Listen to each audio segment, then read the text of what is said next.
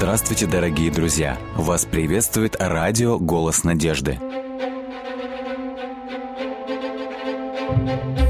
В эфире радио «Голос надежды» программа «Территория разумного замысла».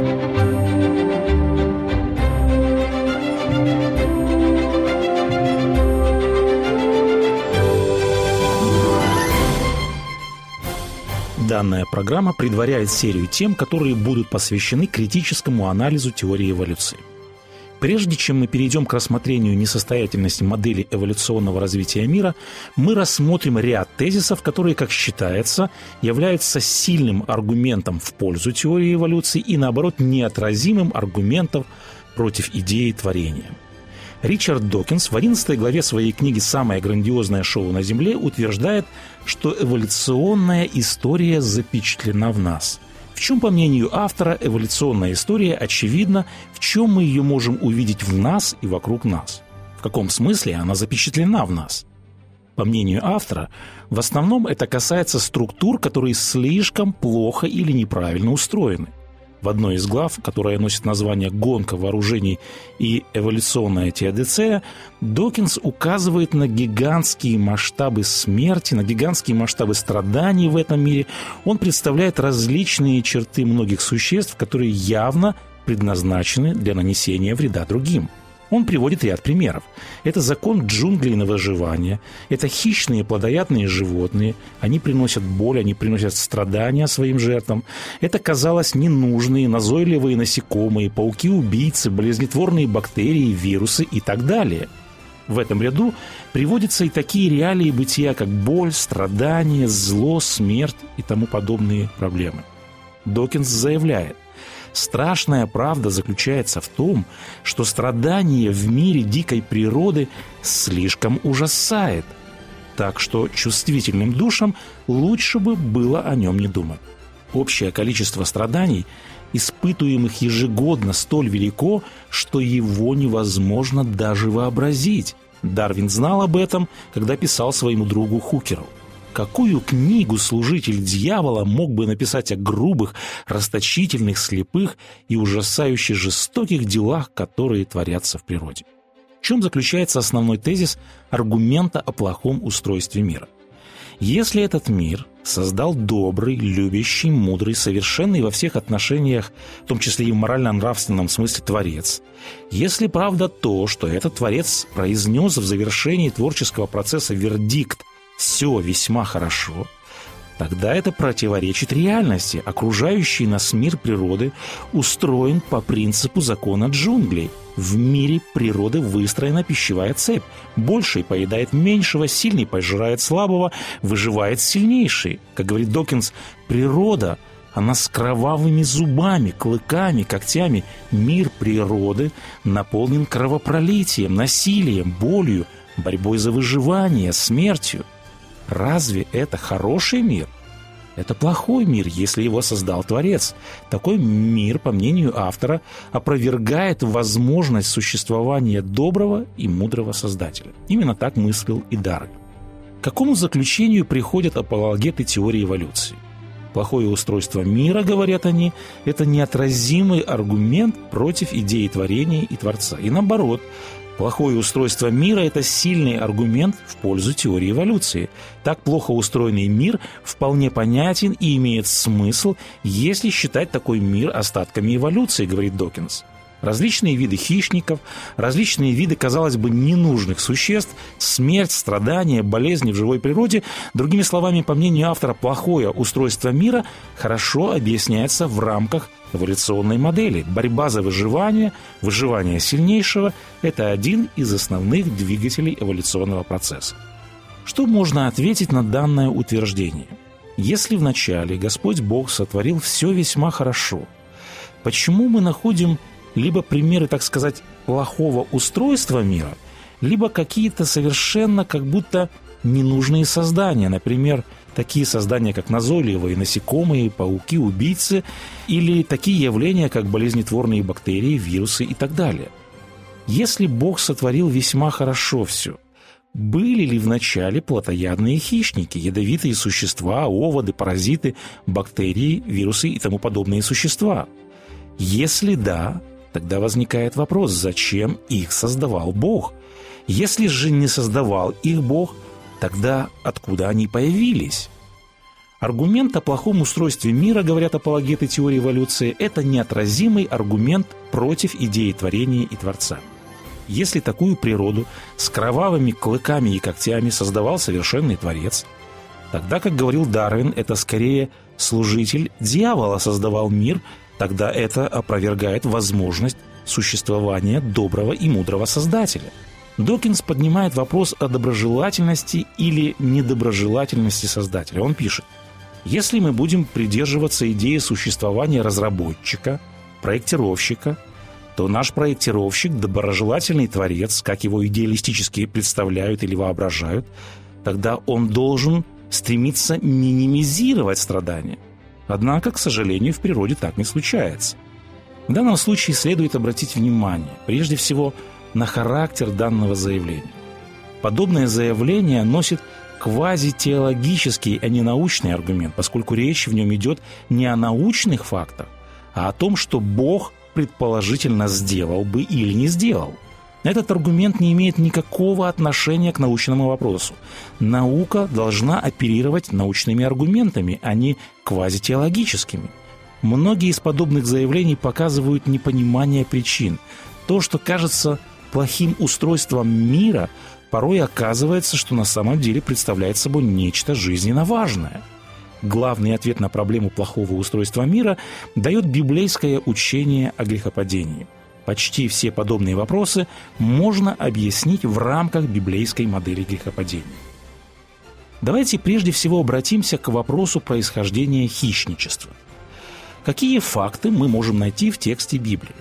Творение было завершено к шестому дню. Соответственно, к этому дню были сотворены все виды животных. В конце творения Бог провозгласил итог. Все весьма хорошо. Исходя из этих фактов, Бог не мог творить хищных животных в какое-то другое, более позднее время. Фраза «весьма хорошо» подразумевает, что хищных животных изначально не было, и нынешняя ситуация не соответствует изначальному творению. Более того, Библия ясно указывает, что нынешняя ситуация не сохранится и в будущем. Когда Бог возвратит потерянный рай, в будущем мире также не будет хищников. В пророческом тексте Библии сказано. Тогда волк будет жить вместе с ягненком, и барс будет лежать вместе с козленком, и теленок, и молодой лев, и вол будут вместе, и малое дитя будет водить их. И корова будет пастись с медведицей, и детеныши их будут лежать вместе, и лев, как вол, будет есть солому, и младенец будет играть над норою аспида, и дитя протянет руку свою на гнездо змеи. Для змея прах будет пищей, они не будут причинять зла и вреда на всей святой горе моей, говорит Господь. Из приведенных текстов мы можем сделать вывод, что хищников не было при начальном творении, и они не сохранятся в будущем мире. Каким тогда образом безвредные животные могли превратиться в паразитов и в хищников? Как произошли подобные преобразования – в Библии мы не находим прямого ответа на данный вопрос. Однако в Библии повествуется, что по причине грехопадения человека в природе произошли радикальные изменения. Книга Бытие, 3 глава. «И сказал Господь Бог змею, за то, что ты сделал это, проклят ты пред всеми скотами и пред всеми зверями полевыми. Ты будешь ходить на чреве твоем и будешь есть прах во все дни жизни твоей». Мы находим также, что определенные изменения произошли и в растительном мире. Господь говорит Адаму, тернии и волчцы произрастит она, то есть земля тебе. Библейский текст также указывает, что человек был создан, чтобы владычествовать над живыми существами. Однако каково было одно из последствий грехопадения – большому сожалению, человек утратил контроль над миром и всю власть узурпировал древний змей-дьявол. Таким образом, мы можем сделать вывод, что сатана и все те, кого он подчинил себе, несет ответственность за все зло и за все негативные изменения, которые мы видим в мире природы. Человек изначально не имел склонности к злу. Человек изначально не имел склонности к жестокости, к развращению. Однако человек попал под влияние и власть врага душ человеческих. В результате произошли коренные изменения. Сердце человека растлилось, и всякая плоть извратила путь свой. Подобным образом, изначально мир животных также не жил по принципу законов джунглей, где выживает сильнейший. Мы можем предположить, что животные стали хищными, плотоядными, они стали приносить боль и страдания своим жертвам только после того, как человек потерял контроль над миром природы и произошла передача мира под власть дьявола. Однако, как было указано выше, Библия провозглашает, что Бог – возвратит мир первоначальному замыслу, мир возродится, и тогда восстановится гармония в природе. Креационисты, которые опираются на текст Библии, предлагают три общих объяснения. Во-первых, Текст Священного Писания может привести к мысли, что Библия не считает насекомых и других беспозвоночных живыми в том же смысле, что людей и позвоночных животных. В оригинале древнееврейского языка текст Библии никогда не называет беспозвоночных живыми душами, в отличие от людей или животных или рыб – это согласуется с утверждением Библии, что душа – тело в крови. Это согласуется и с тем фактом, что у насекомых нет того вида крови, какой есть у позвоночных. Почему приводится данный факт? Тот факт, что Библия не считает насекомых и других беспозвоночных живыми существами или живыми душами, в том же смысле, что людей и позвоночных животных, можно предположить, что рацион питания животных до потопа мог включать беспозвоночных. Было высказано также, что у насекомых, как кажется, не настолько развит мозг, чтобы реагировать на такой нервный стимул, как боль. Они не знают чувства боли. Некоторые насекомые обычно не демонстрируют никаких признаков ощущения боли. Так, например, стрекоза может съесть большую часть своей собственной брюшной полости, если ее хвостовая часть попадает в ее же ротовой аппарат. Подобным образом, если удалить часть брюшной полости медоносной пчелы, это не останавливает процесс ее питания – то же самое, если отрезать голову черной падальной мухи, она все-таки растягивает свой хобот, свой трубчатый орган питания и начинает всасывать пищу. Второе. До грехопадения многие из средств нападения или защиты животных могли использоваться для травоядного способа питания. Например, пауки обычно применяют свою паутину для ловли насекомых и другой добычи. Однако некоторые младенцы-пауки ловят себе в пищу пыльцу, и этот факт дает возможную разгадку того, как до грехопадения использовалась паутина. А небольшой центральноамериканский прыгающий паук – это подлинный вегетарианец. Он питается в основном верхушками листьев кустов акации – Сегодня существуют львы, которые не питаются мясом, и наоборот, есть обратные примеры в мире травоядных. Встречались случаи, когда коровы и овцы поедали цыплят. Птицы в основном питаются семенами, однако птица-зяблик стала кровососущей, о чем говорят данные факты, что некоторые виды поведения могут быть приобретенными, а не врожденными.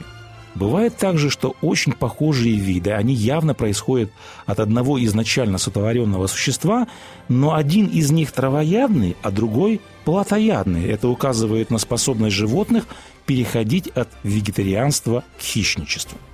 Примерами также могут быть вегетарианские родственники пираний. Здесь также в пример можно привести и пальмового грифа – в основном он травоядный. Существует и полностью травоядная хищная птица гуахар. Крылан – это разновидность летучих мышей, он также имеет острые зубы и даже считается плотоядным, однако на самом деле он питается только фруктами. Еще несколько примеров. Хотя зубы медведей приспособлены для мясной пищи, их диета в основном состоит из растений. В этом случае можно допустить, что зубы медведя в действительности предназначены именно для растительной пищи, для вегетарианской диеты. Можно вспомнить и тихое существо в характерно черно-белом костюме, которое обожает во всем мире. Это панды. Их называют еще бамбуковыми медведями. Панды едят в основном бамбук, хотя их зубы и когти такие же острые, как и у других медведей. Когда мир природы перешел под власть древнего змея, последствия, результаты грехопадения могли привести к тому, что доброкачественные свойства некоторых животных стали использоваться для охоты. Необходимость атаковать жертву и питаться ею могла возникнуть по нескольким причинам – проклятие Земли, по этой причине некоторые животные могли утратить способность синтезировать некоторые важные белковые компоненты из потребляемого растительного материала. Ввиду этого они были вынуждены поедать других животных, тела которых содержали эти компоненты. Подобным образом, после проклятия Земли растения могли утратить питательную силу, так что некоторые животные, будучи не в состоянии дали выживать на растительной пище, стали хищниками и принялись поедать других животных. Давайте теперь перейдем к проблеме существования болезнетворных организмов. Представители теории эволюции опять же объясняют их существование с точки зрения эволюционных процессов. По их мнению, наиболее опасные из вирусов по-видимому, доэволюционировали. К примеру, наиболее патогенные штаммы ВИЧ наименее способны к выживанию, так же, как и наименее вирулентные штаммы. Снова возникает вопрос, как быть тогда с библейской моделью творения? Если Бог сотворил все хорошо весьма, как в контексте Библии можно объяснить существование болезнетворных бактерий? Выше мы пришли к ряду выводов – Человек изначально не имел склонности к злу, к жестокости, к развращению. Однако, попав под влияние и власть врага душ человеческих, произошли коренные изменения. Сердце человека растлилось. Изначально и мир животных не жил по принципу законов джунглей. Вполне возможно, что животные стали хищными и стали причинять боль только после того, как произошла передача мира под власть дьявола. Подобным образом можно предположить, что бактерии не были болезнетворными, они играли исключительно благотворную роль, а болезнетворные свойства они приобрели в результате грехопадения после проклятия Богом этого мира.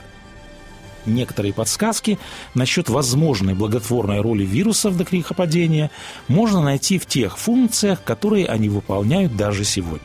Вирусы – это не живые существа, они не могут самовоспроизводиться. Они только паразитируют на механизме воспроизводства более сложных клеток. Однако важно заметить, что и сейчас вирусы выполняют много полезных функций. Так, например, они производят транспортировку генов между растениями и животными, они содействуют плодородности почвы, они содействуют чистоте воды, они содействуют регулировке газов в атмосфере. Еще один пример. Микробы также помогают работе иммунной системы, и многие виды аллергии могут быть вызваны слишком чистой средой обитания.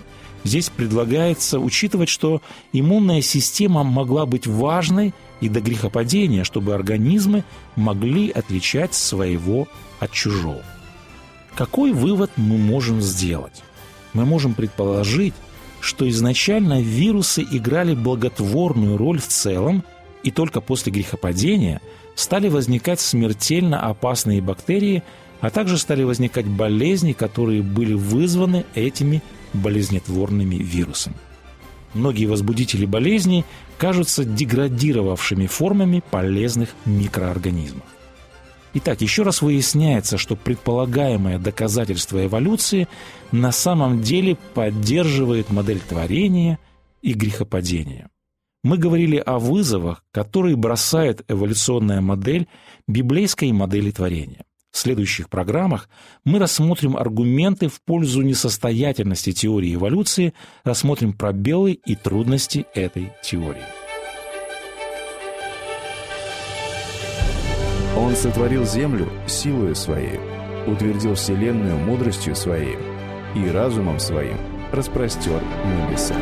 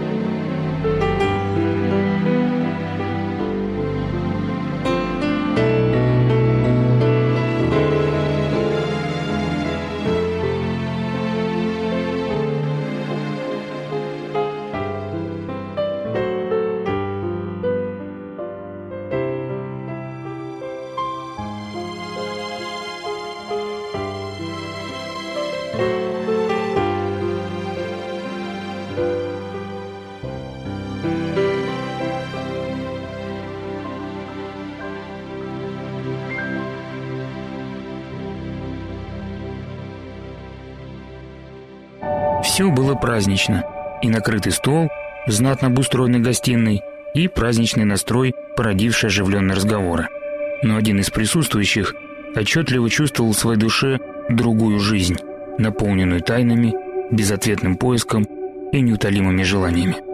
И потому, сделав внимательное лицо и задумчивый взгляд, застрявший на скатерти между посудой, он необычайно ярко погрузился в свои переживания. Они были сильны из-за необычной череды событий, свидетелем и даже частым участником которых являлся этот мужчина. Он видел дела, которые людям подчас хочется видеть, но вряд ли нужно. Нужно ли видеть воочию мертвеца, выходящего из гроба, потому что он ожил? Надо ли видеть синюшную руку, иссохшую с рождения, которая при тебе наполняется кровью и обрастает мышцами? Зачем слышать вой сумасшедшего в момент исцеления? Или трястись от животного страха во время шторма, когда за бортом по воде кто-то ходит в полный рост? Но с другой стороны, разве не эту силу так хотят увидеть в действии все люди? Разве не о ней так вопиют тысячелетиями несметное количество живых и все чувствующих страдальцев? Противоречия сталкивались в мозгу мужчины, который для вида иногда обводил глаза окружавших его в этот вечер людей. К смутным мыслям примешивалось разочарование в том, что источник этой силы, ее носитель и даватель, чаще скрывал свои способности, чем пользовался возможностями. И в какой-то момент он, конечно, создал фантастический поток оживления в этой большой стране, подавив своей мощью многочисленные формы болезни и смерти, но потом неожиданно начал уклоняться от перспектив исцеления всего рода людского.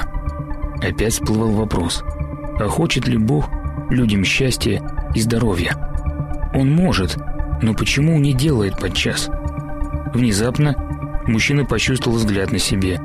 На него пристально смотрели 12 пар глаз в полном молчании. Говоривший за столом, глядя на него в упор, отчетливо сказал – если бы я не сотворил между ними дел, каких никто другой не делал, то не имели бы греха. А теперь они видели то, на что я способен, и возненавидели меня и моего отца. Евангелие от глава 15. Дорогие друзья, вы можете оставить свои сообщения через WhatsApp и Viber по номеру плюс 7 915 688 7601 или позвонить нам на бесплатную линию, которая работает на территории Российской Федерации. Номер 8 800 100 ровно 1844. 8 800 100 ровно 1844.